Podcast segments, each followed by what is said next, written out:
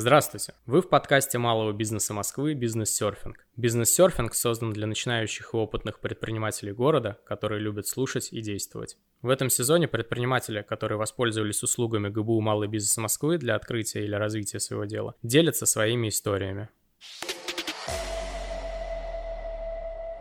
Здравствуйте! В качестве ведущего с вами я, эксперт МБМ Юлия Курашек. Сегодня у нас в гостях Ольга Соловьева, предприниматель и генеральный директор компании «Источник». Ольга, добрый день. Рада приветствовать вас на волнах подкаста «Бизнес-серфинг». Добрый день. Ольга, деятельность «Источника» связана с помощью пожилым людям. Не могли бы вы подробнее рассказать нашим слушателям о том, какие услуги предоставляет ваша компания? Наша компания предоставляет целый спектр услуг пожилым людям, потому что мы понимаем, что когда услуги условно пожилой человек — это тот человек, который выходит на пенсию, и, соответственно, с момента выхода на пенсию и там до статуса звания долгожитель это проходит ну, практически целая жизнь, то есть это может занимать очень много лет. И понятно, что пожилые люди, они меняются с возрастом, и меняются их потребности. И мы вот стараемся закрывать своей деятельностью все потребности пожилого человека. То есть когда он еще молод и активен, естественно, ему хочется что-то узнавать, куда-то ездить и так далее. Поэтому мы являемся участниками проекта «Московское долголетие». Мы организовываем экскурсии для пожилых людей, мы организовываем онлайн занятия различной совершенно направленности и по истории, по языкам, по иностранным. У нас даже изучают и китайский, и арабский, итальянский язык, ну, помимо английского, да. Вот такие вот интересные направленности. У нас несколько направлений по истории России, по истории Москвы, по истории искусства. Тоже всегда вот очень большим успехом пользуются онлайн-лекции. В дальнейшем, если говорить о жизненном цикле пожилого человека, то силы угасают, и уже активности становится меньше, и уже нужна помощь там, в домашнем хозяйстве и так далее. Мы внесены в реестр поставщиков социальных услуг, то есть мы помогаем людям по дому, можем сопроводить в поликлинику, убраться, приготовить, вот такая помощь. И в дальнейшем уже, когда человек полностью утрачивает способность к самообслуживанию, мы предоставляем услуги сиделки, то есть патронажные услуги, и здесь уже тоже там может даже и круглосуточно сиделка находиться с этим человеком и уже ну, весь спектр необходимых услуг ему оказывать. Почему вы решили начать свое дело именно в этой сфере? У нас, можно сказать, семейный бизнес, потому что моя мама, она возглавляла государственное предприятие, которое связано было как раз с помощью пожилым людям. И именно после института я пришла и стала работать вот в системе социальной защиты города Москвы. И в дальнейшем, когда развивалась вот деятельность этой государственной организации, было поручено направление такое, как социальный туризм, поэтому мы тоже тоже вот и в этом направлении развивались. И потом у меня мама, когда ушла на пенсию, ей папа подарил вот как раз его источник, потому что она очень у меня такая волевая, даже входит в журнал «Лучшие женщины России» в каталог, да, то есть для меня тоже она большой учитель и такой помощник, поэтому, в общем-то, мы начали с ней вместе продолжать это дело. Потом я работала в Институте дополнительного профессионального образования, где мы обучали как раз специалистов системы соцзащиты и тоже много почерпнула для себя. Но я люблю эту работу, я люблю вот помогать людям, мне это очень нравится. В чем состоит миссия вашей компании?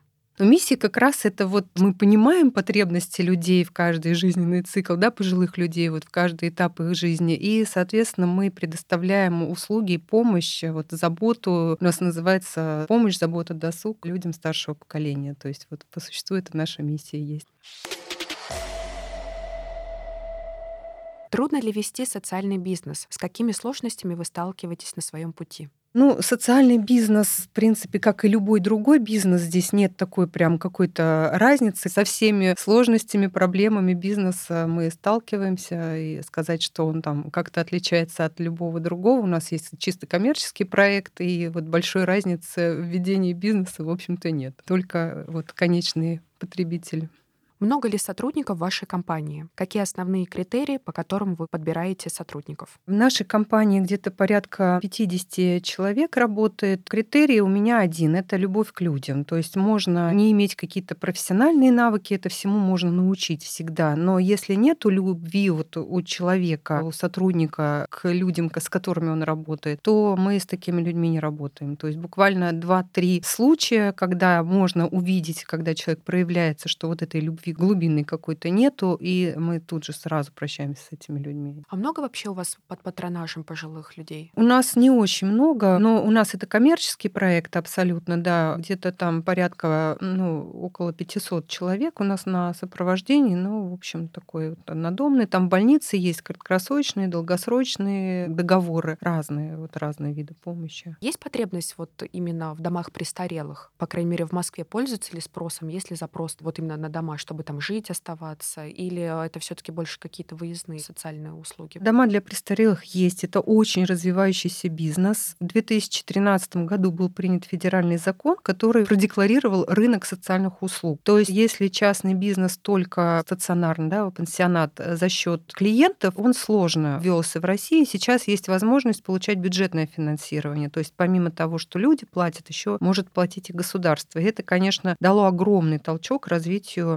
патронажных услуг, именно стационарных в Москве. Создавались в каждом округе огромные пансионаты, многоместные такие, прям вот города, город в городе. Они полностью автономны, прекрасные совершенно. Мы ездили тоже, когда я в институте работала с коллегами, ездили и в частные пансионаты, и в государственные. Как бы вывод был, что государственные круче, потому что они лучше оснащены, есть возможность обучать персонал. Город очень много этому уделяет внимания. Дома наполнены, и люди в них, знаете, ухожены и, ну, как-то любимы тоже. Вот они там не брошенные там несчастные старики, которые доживают свой век, а действительно ими занимаются, их любят и для них делают очень много. Очень большая сеть сейчас выстроена в Московской области, которая тоже и за бюджетные деньги, и за частные деньги тоже принимают людей. Ценник совершенно разный, услуги абсолютно разные. Единственное только, если как совет людям, которые подбирают там для своих, может быть, пожилых близких пансионат, все-таки смотреть, чтобы в реестре поставщиков социальных услуг Москвы или Московской области этот пансионат находился. Здесь надо все-таки понимать, что это люди, и даже вот пожилой человек, если он совсем беспомощный, это все равно человек, и рядом тоже должны быть люди, профессиональные люди. Поэтому, конечно, вот такой критерий, как реестр поставщиков социальных услуг, он очень важный, потому что государство такие контролирует организации очень пристально. Оно их видит, знает и контролирует. Это важно.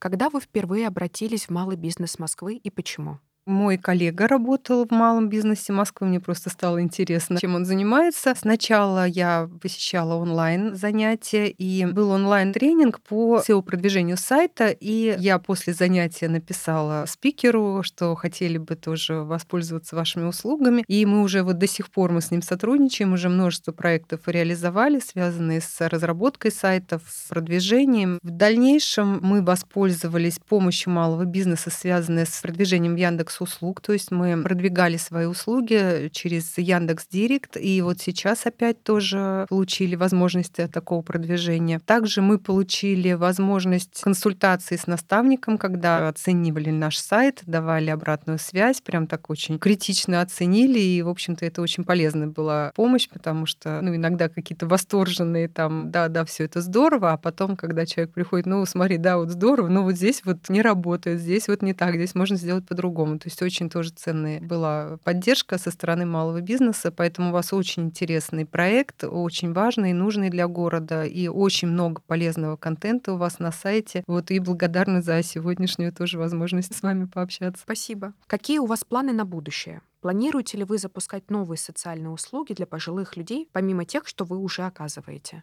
Я все-таки влюблена в туризм, и вот туризм для пожилых людей для меня тоже это очень такой интересный проект. Мы его прикрыли в связи с пандемией, тогда как-то вот он у нас сошел на нет, и сейчас, конечно, вот у меня мечта в следующем году этот проект возобновить, и обязательно мы это сделаем, потому что пожилые люди любят путешествовать, им нравится, особенно вот в другие регионы, и мы сотрудничали раньше с другими регионами, они охотно очень принимают наших пожилых людей, очень бережно к ним относятся относятся. И тоже вот мои коллеги из Калининграда, я, когда мы направляли туда вот на отдых пожилых людей, они понимают, кто это едет. И даже были такие ситуации, когда бабушка там с племянницей приехала, подскользнулась в душе, там упала у нее, сломалась шейка бедра. Племянница сказала, что она приехала отдыхать, и, в общем-то, отстаньте все от меня. И вот мои коллеги, партнеры, вот они ее и на скорой там отвезли в аэропорт, и, в общем, помогли. Оказали вот полную помощь, поддержку. То есть я знаю, что если я отправлю отправляю пожилых людей, вот, например, в Калининград, я знаю, что их там не оставят с любой их проблемой, всегда помогут. Поэтому вот я считаю, что социальный туризм должен развиваться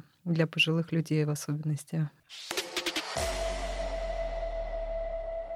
В конце каждого подкаста у нас есть блиц-опрос. Я задам вам три коротких вопроса, вы дадите на них три коротких ответа. Итак, блиц-опрос. Что такое бизнес в вашем понимании?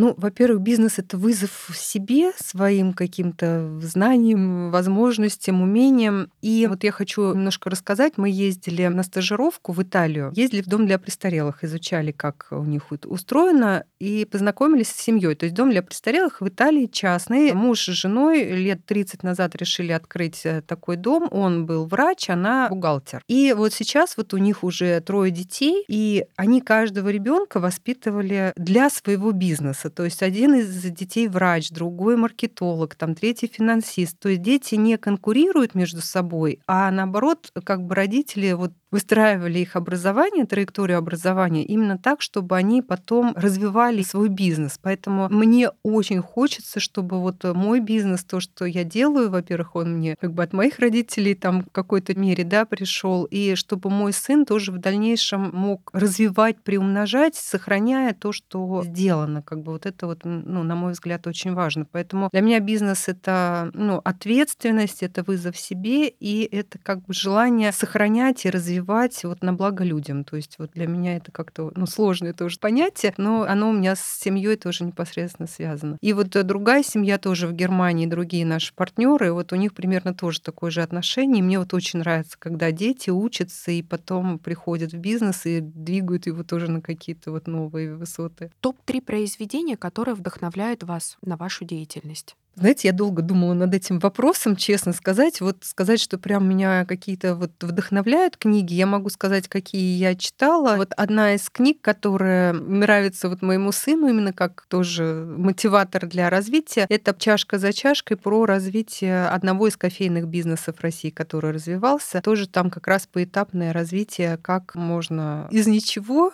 только имея идею создать такой крупный сетевой бизнес. Ицхак Адизис, книги, связанные с лидерством, с руководством, тоже мне нравится. Такая сложная, неоднозначная книга Насиба Талеба, вот «Антихрупкость» и «Черный лебедь», такие вот они сложные очень, сложные с точки зрения философии. Не могу сказать, что они меня мотивируют, но во всяком случае я их знаю, читаю, потому что в любом случае читать это очень важно. Откуда брать мотивацию? Ну, мотивация, она внутри. Я тоже все время к сыну, к своему обращаюсь, потому что с ним много на эту тему разговариваем. Он говорит, мама, откуда у тебя столько энергии? Вот и вот только энергия, она как бы движет. Не знаю, откуда. Я занимаюсь йогой, мне очень помогает. То есть для меня это такой источник очищения мозгов и переосмысления многих вещей, и дальше вот движение вперед. Семья, безусловно. То есть моя семья — это вот, ну, любимейшие мои люди, те, ради которых я работаю, которых я очень люблю, и которые меня всегда вдохновляют вдохновляют, поддерживают. Поэтому семья очень важный мотиватор.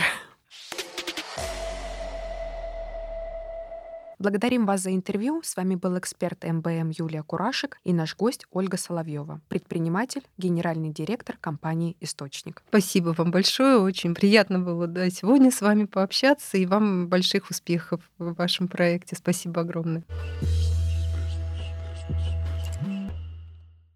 Спасибо, что были с МБМ. Переходите к следующим выпускам и до новых встреч на волнах подкаста «Бизнес-серфинг».